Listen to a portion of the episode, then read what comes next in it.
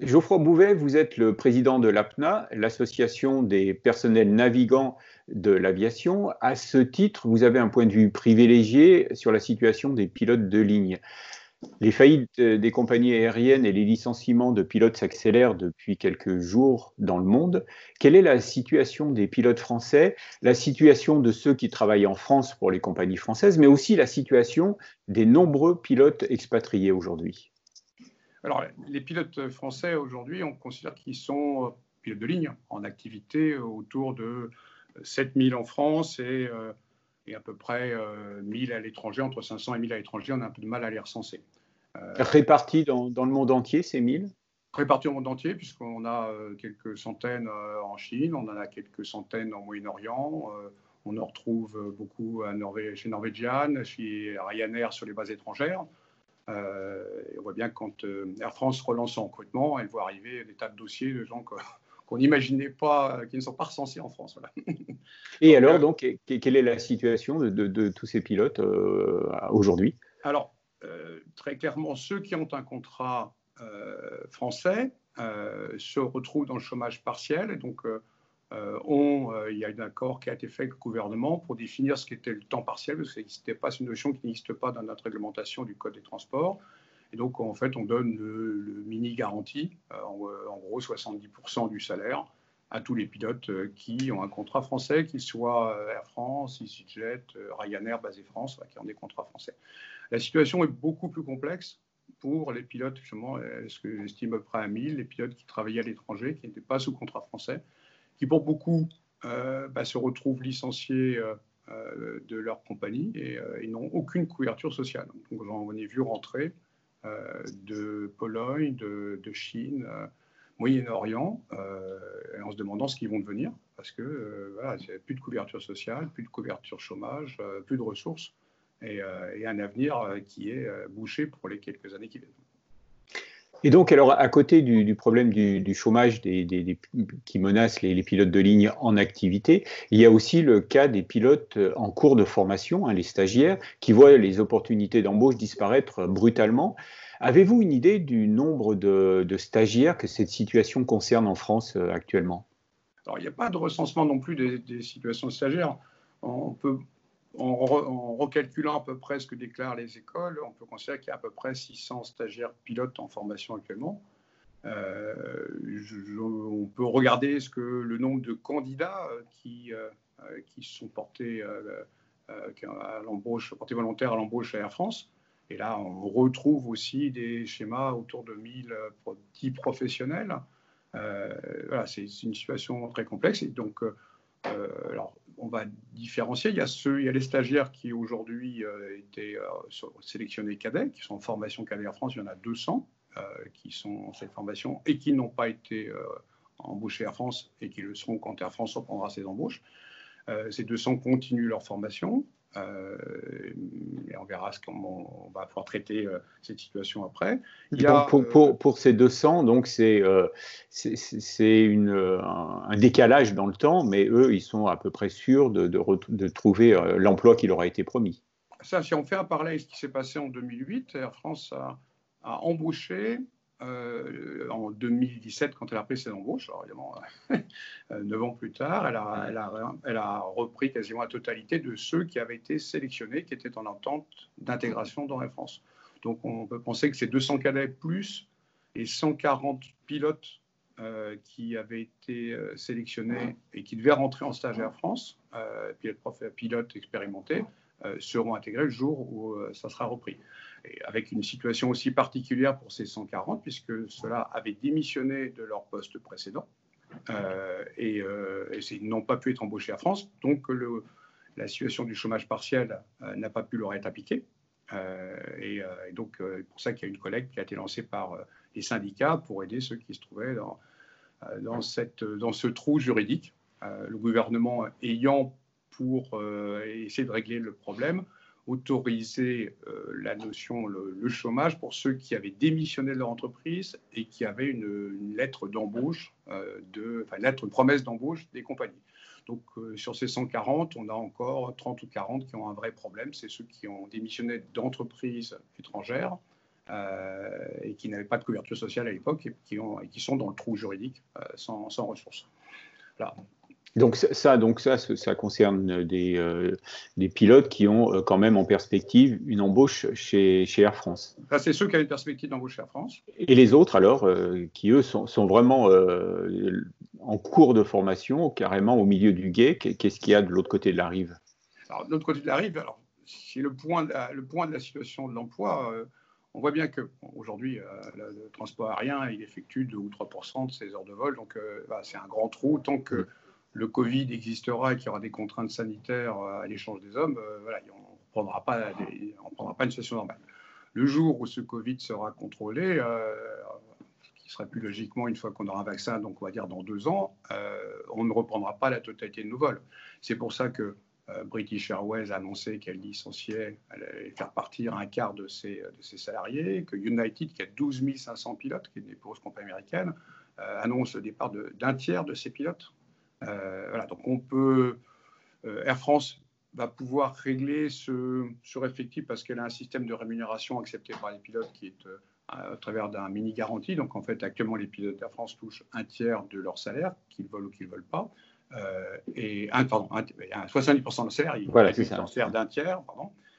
et donc, lorsque on reprendra une activité, la compagnie reprendra une activité presque normale, on va dire à 70% de, son activité normale, euh, elle n'aura pas besoin de faire partir ses pilotes puisqu'elle ne les paye pas euh, pour la totalité de leur activité. donc euh, de ce côté-là, Air France, on pense qu'il n'y aura pas de départ, de départ contraint. Voilà, mais on peut imaginer quand même que sur les, en gros, dans le monde, on peut considérer qu'il y a à peu près 300 000 pilotes. On peut considérer qu'il y en a la quart qui, va être, qui, qui, qui, seront sans travail au moment de la reprise vers 2022, enfin, qu'on peut imaginer vers 2022. Donc euh, il va falloir un certain temps pour réabsorber. Donc tous ces élèves qui sortent des écoles aujourd'hui euh, vont se trouver en concurrence avec des pilotes expérimentés, donc une chance assez faible euh, de pouvoir trouver leur place au moment de, la, de début de reprise des échanges internationaux. Donc on est plutôt sur un schéma à 4 ans pour ces élèves. Alors encore une fois, on a l'impression qu'on redécouvre que le marché de l'emploi des pilotes est cyclique et euh, l'effondrement de la demande qui survient aujourd'hui est en fait euh, la, quatrième au cours des, trois dernières décennies. Euh, la, précédente s'est déclenchée à la fin des années 2000, la plus récente donc. C'était suite à la crise financière de 2008 des cycles précédents, euh, Geoffroy Bouvet, est-il possible de tirer aujourd'hui un scénario standard et d'identifier les différentes étapes successives qui vont ramener au plein emploi? Combien de temps peut durer cette crise?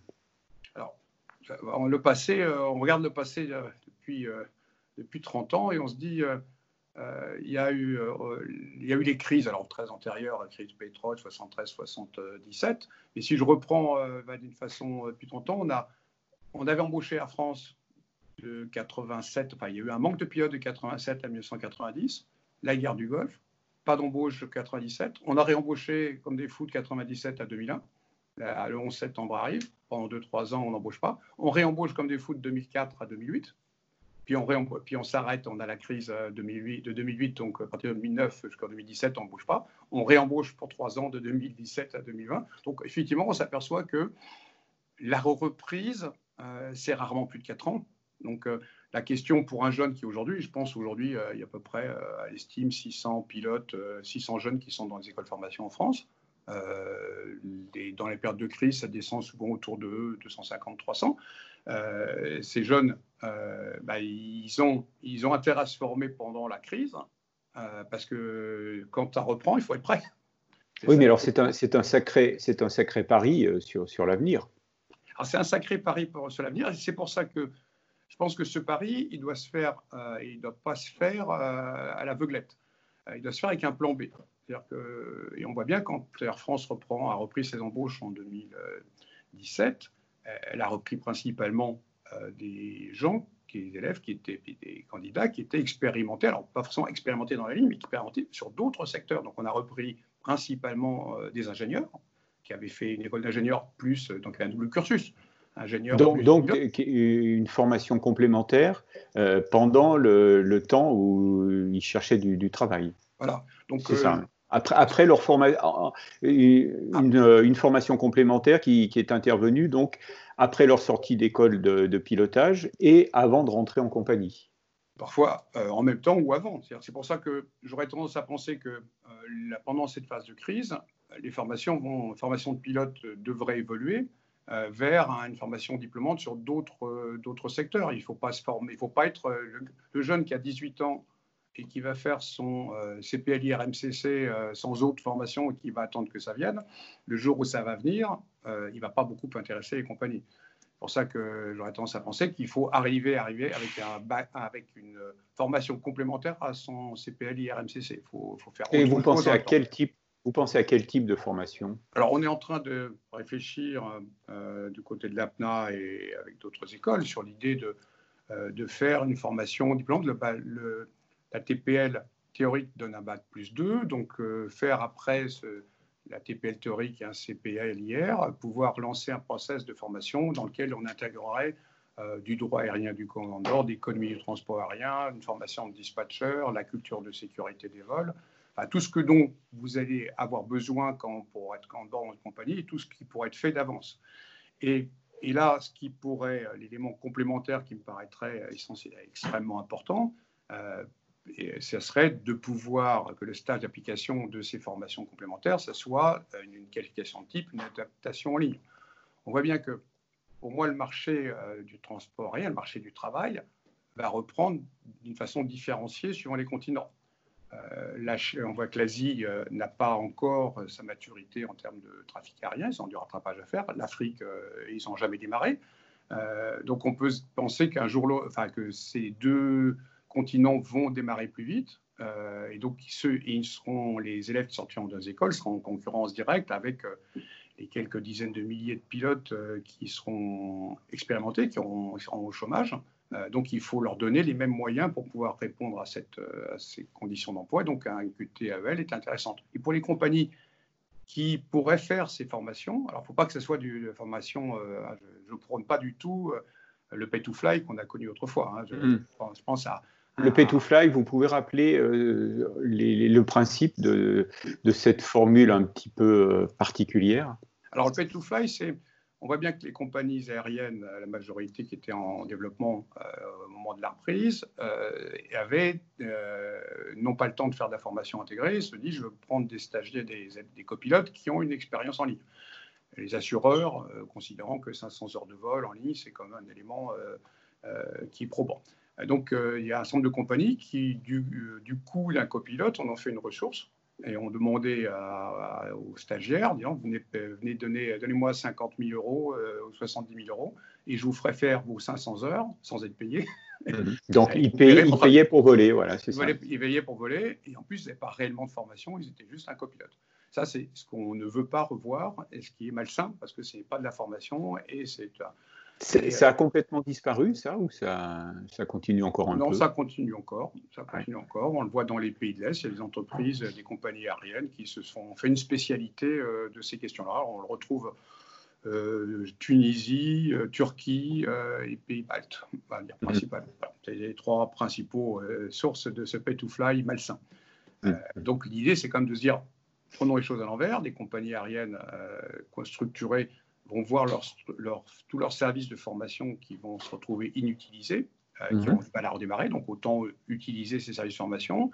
Et, et, là, ça, peut durer longtemps. Là. Euh, des, ces services de formation sous-utilisés, ça peut durer longtemps. Ça peut durer longtemps. Donc, autant euh, se dire pourquoi pas essayer de maintenir ces structures de formation actives. Et puis, si on forme des stagiaires jusqu'au lâcher en ligne, le jour où il y a une reprise, euh, et cette reprise, elle vient toujours sans prévenir. C'est mmh. bien qu'à chaque fois, les compagnies ont été à la rue, parce que c'est comme ça que le business model. Euh, ben, on aurait des stagiaires tout formés euh, et, les instructeurs qu'on aurait mis à la formation, ils pourraient être en ligne à l'exploitation pour pouvoir développer la compagnie. Donc, donc y a, je pense que c'est un système qui peut être gagnant-gagnant à un coût relativement neutre. Euh, Mais alors, qui, euh, c'est à quel niveau euh, qu'un tel système peut se, mettre en place? Qui, est-ce qui peut prendre l'initiative de, mettre en place ce système? Est-ce que ce sont les, organisations internationales ou, ou, simplement au niveau de, chaque compagnie, grande compagnie? Je pense que c'est plutôt au niveau de chaque grande compagnie. Et là, il faut mettre tout le monde autour de la table parce qu'il y a effectivement derrière un problème social à traiter. Mm. C'est que l'activité qu'on va, de vol qu'on va donner à des stagiaires, euh, copilotes, euh, c'est ce qu'on ne donnera pas à des pilotes qui sont en ligne. Et c'est mm. là où la solidarité, les, syndicats ont développé lancer des cagnottes de soutien pour les stagiaires ou les pilotes qui étaient dans besoin, les pilotes démissionnaires sans, sans ressources. Euh, mais comme dit l'adage chinois, il vaut mieux apprendre à quelqu'un à pêcher que lui donner un poisson.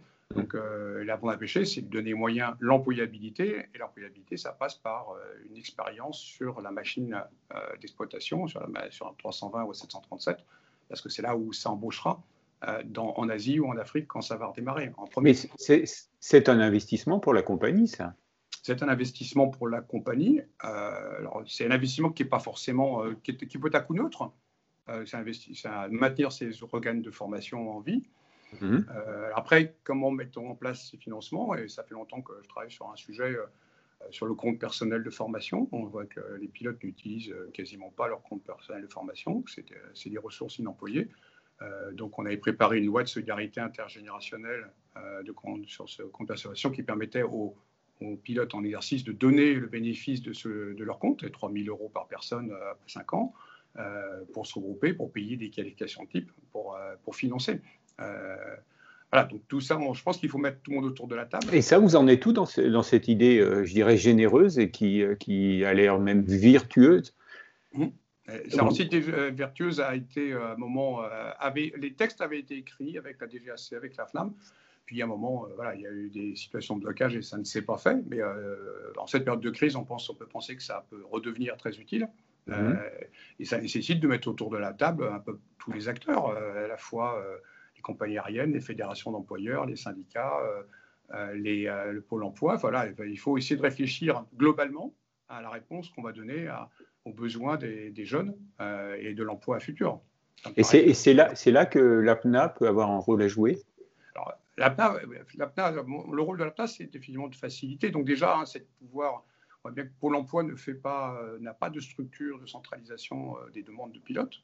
Donc il faut qu'on le fasse, qu'on réfléchisse aux besoins euh, et travailler avec Pôle emploi sur l'idée de comment maintenir les licences de ceux qui sont en attente. Il y a tout un jeu, comment financer ces formations complémentaires. voilà, il faut que tout le monde se mette autour de la table et l'APNA peut être le centralisateur. Et c'est pour ça que j'appelle tous les pilotes à, à, les jeunes à se, ou pilotes qui sont en attente à se faire recenser sur le site de l'APNA euh, c'est apnat-asso.com. et euh, c'est de, voilà, de, là, c'est la de cotisation est faible, mais c'est pas forcément, euh, il y a forcément besoin de prendre une cotisation, il faut se recenser pour que ça avance. Alors maintenant, je voudrais quand même donner un conseil aux jeunes qui veulent partir en formation. et c'est que s'ils vont dans des. Un, il faut qu'ils cherchent un plan B. Et deux, faut aller dans des écoles où on ne vous demande pas de payer la totalité de votre formation en avance. Euh, parce, que, parce que si ces écoles font faillite, et il n'est pas impossible qu'à un moment ça vienne, il ne faut pas se retrouver à avoir un crédit euh, important sur le dos et en plus pas de qualification. Donc voilà, donc, euh, surtout vous n'acceptez pas de payer la totalité, payer dans toutes les écoles normales, on paye en faire mesure de l'avancement de sa formation. ça, c'est un, un, conseil essentiel. eh bien, nous allons nous arrêter sur ce conseil. Merci Geoffroy Bouvet. Merci Gilles. À bientôt.